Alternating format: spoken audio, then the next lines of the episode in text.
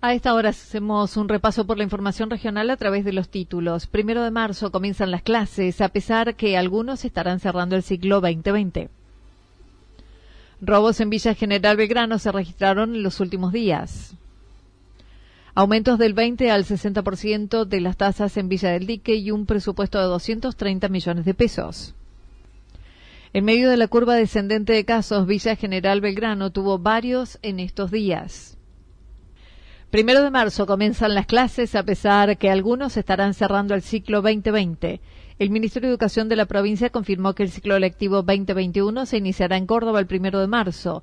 El equipo directivo y docente se reintegrará a sus funciones el 17 de febrero. En tanto, los estudiantes de sexto grado de primaria que se encuentren en periodo de intensificación de aprendizajes comenzarán a cursar el 19 de febrero hasta el 26 de marzo e iniciarán el primer año del nivel secundario el 29. Por su parte, los alumnos de sexto año de la secundaria orientada o séptimo de la modalidad técnica que no completaron sus aprendizajes en diciembre del 2020 por la pandemia podrán finalizar su trayectoria escolar desde el 19 de febrero al 31 de marzo. A su vez, entre el 22 y 26 de febrero tendrán lugar los exámenes previos y libres equivalentes. Para los restantes, el inicio de clases en los distintos niveles y modalidades de la educación general obligatoria será el primero de marzo. La secretaria de Educación Provincial señaló.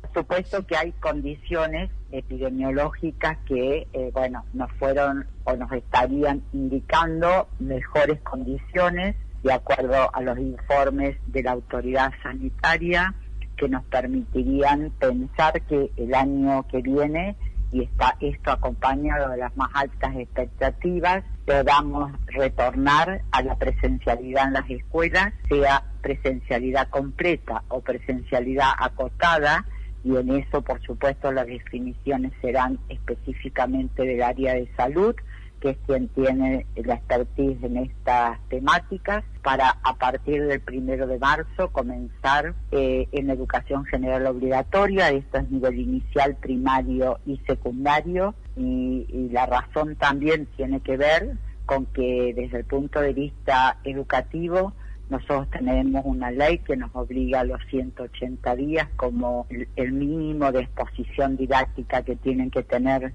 nuestros estudiantes.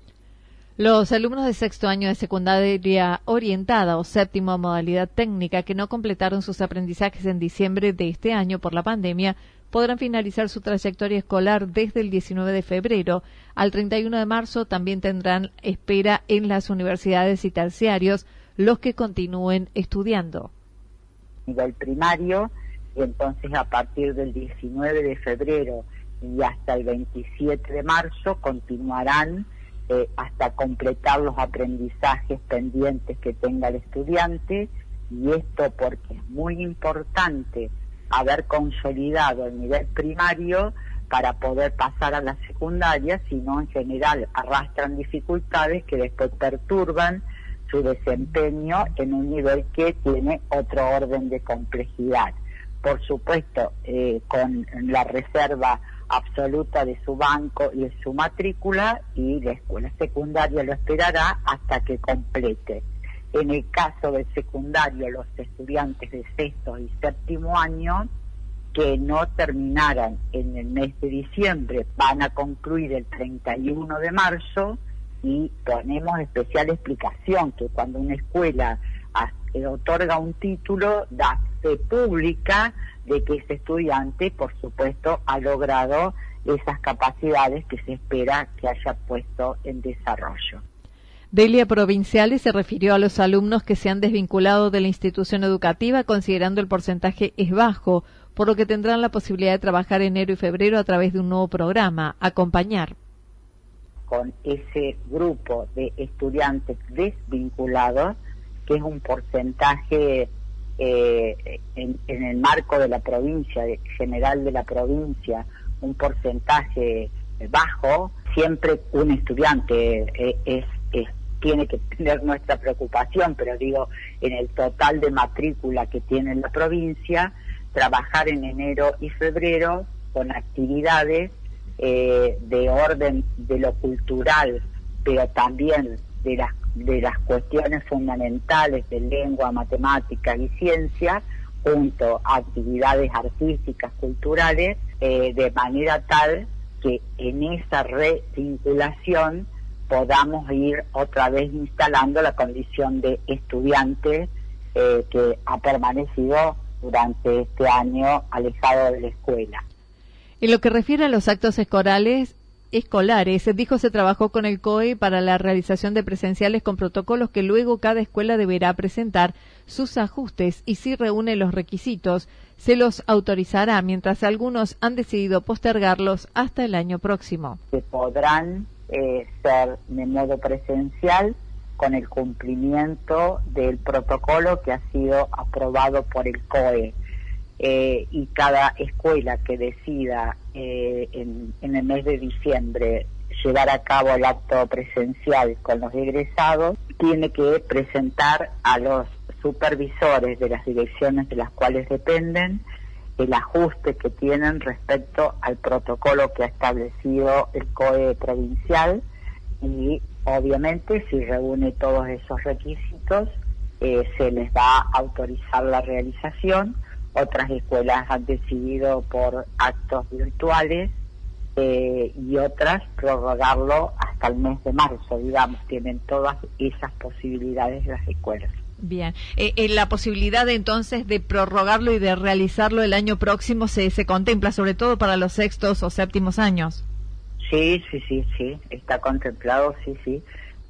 Robos en Villa General Belgrano se registraron en los últimos días. Algunos delitos a la propiedad se han producido la semana pasada y este fin de semana en Villa General Belgrano, como el que sucedió en una vivienda donde les robaron una notebook, pero posteriormente dio con ella en un servicio técnico de Villa Ciudad Parque. El jefe de zona 2 comentó. Respectivo cargador, ¿no? Con el mouse, algunos otros elementos.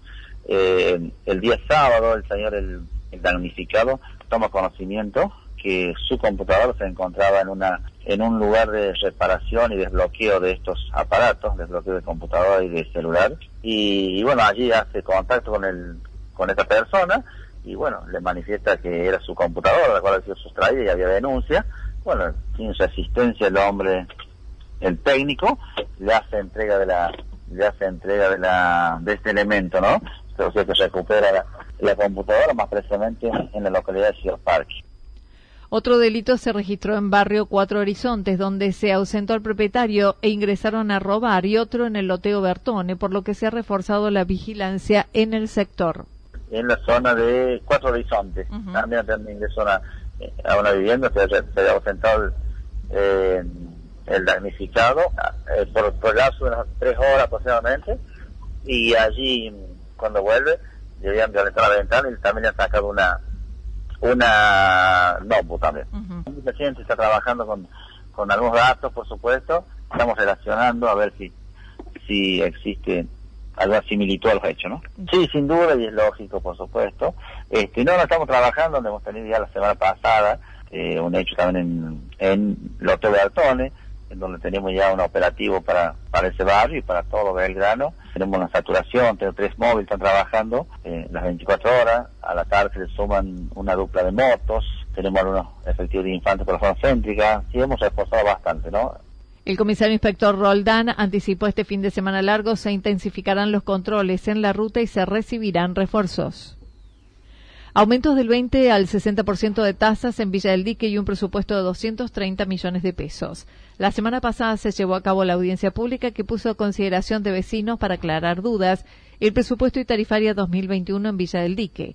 El presidente del cuerpo consideró fue buena la participación, no hubo demasiada expectativa ya que no difiere de lo planteado el año pasado, con aumentos del, del 20 al 60% según diversos sectores. Alejandro Kordich manifestó. La audiencia pública fue muy buena en los términos de que se acercaron varios vecinos a escuchar, no hubo mayores inquietudes, no difiere mucho de lo planteado el año anterior, es más o menos eh, el mismo esquema en el que el departamento ejecutivo hizo eh, una distribución, digamos, por zonas ahí de Villa del Dique y en función de eso se determinaron diferentes aumentos que van del 20 al 60% en la tasa de servicios a la propiedad inmueble, afectando a algunos sectores con mayor capacidad contributiva y disminuyendo la carga en otros. Y luego la ordenanza lo que prevé en, en, todos los demás aspectos eh, es un aumento que está alrededor del 30%, que es un poco la inflación acumulada. El presupuesto para este año asciende a 230 millones de pesos, considerando el actual fue de 196. La contratación directa pueden realizarla el Ejecutivo para el 2021, este año hasta 2 millones de pesos. Sí, no varía mucho tampoco de lo que fue el año anterior. Este, la contratación directa es hasta 2 millones de pesos, luego le sigue el concurso de precio hasta 7 millones y luego eh, una licitación y bueno, con todas las consideraciones, digamos, de cada caso eh, que se deben atender y, siempre mediante ordenanza ahí por el, por el Consejo de Liga. El concejal dijo no hubo consideraciones especiales de la oposición que acompañaron la presentación, calificando el presente año como bueno en el Consejo, a pesar de haber tenido más expectativas y aguardando en marzo poder tratar el tema del tratamiento y separación de residuos que pretenden implementar.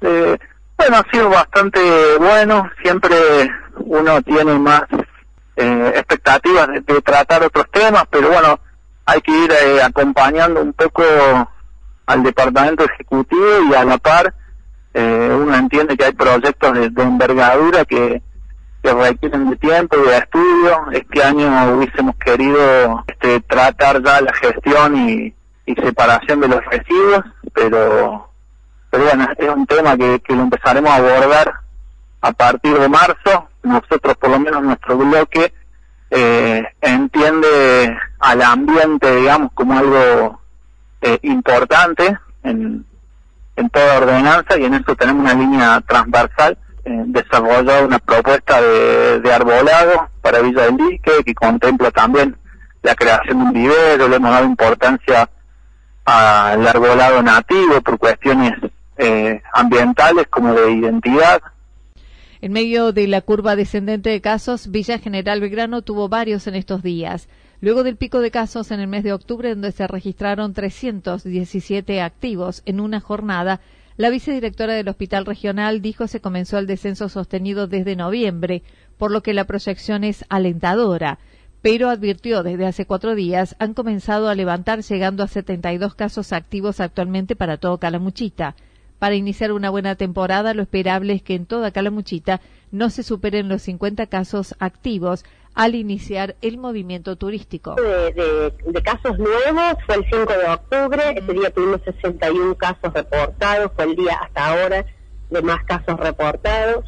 Y el 6 de octubre fue el día que tuvimos más casos activos, 317 casos activos teníamos esa mañana, fue nuestro pico, es el que figura ahí en los gráficos. A partir de ahí comenzamos un descenso que fue francamente marcado, digamos, con algún vaivén en fines de octubre y primeros días de noviembre, pero luego, o sea, el descenso ha sido sostenido y eso es así. En ese sentido, estas proyecciones, que las proyecciones son epidemiológicas, pero también son estadísticas sobre todo, eh, bueno, nos van dando la proyección, el la proyección, digamos, para el mes de diciembre, fines de noviembre y principios de diciembre, es una fue y es una proyección alentadora en ese sentido, porque estuvimos disminuyendo, disminuyendo, disminuyendo. Bien. Ahora, en este mismísimo instante, digamos, desde hace cuatro días eh, hemos empezado a levantar un poquito los casos activos. En tanto que la doctora Sandra Rivarola recordó la pandemia está entre nosotros, las medidas personales son inevitables para el éxito. Hace una semana Villa General Belgrano no tenía ningún caso nuevo, pero luego se registró una escalada de casos, lo mismo que Cumbrecita, considerando la escasa población. En un momento estamos como en esa, ese momento que es esa escalada de casos, también tenemos varios casos activos en la Cumbrecita, que es una localidad mucho más pequeña, entonces también impacta más impacta en el sentido epidemiológico, digo.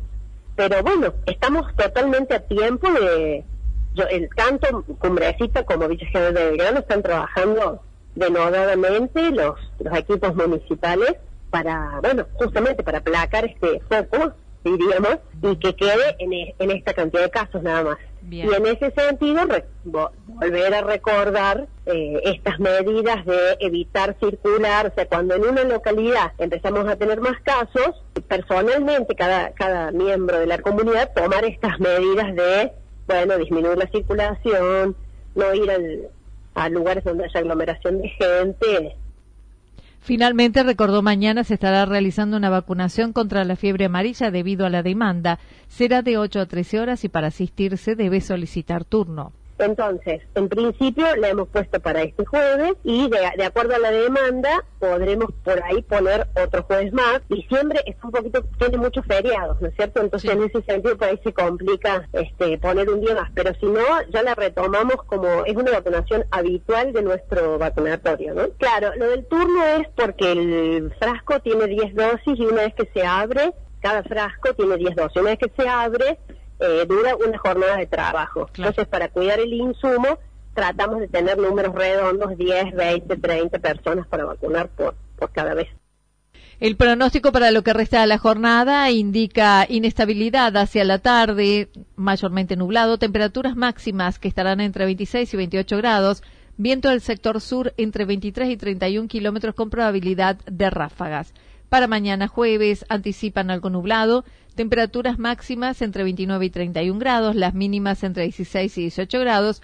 El viento estará soplando de variada intensidad y de zonas. Datos proporcionados por el Servicio Meteorológico Nacional.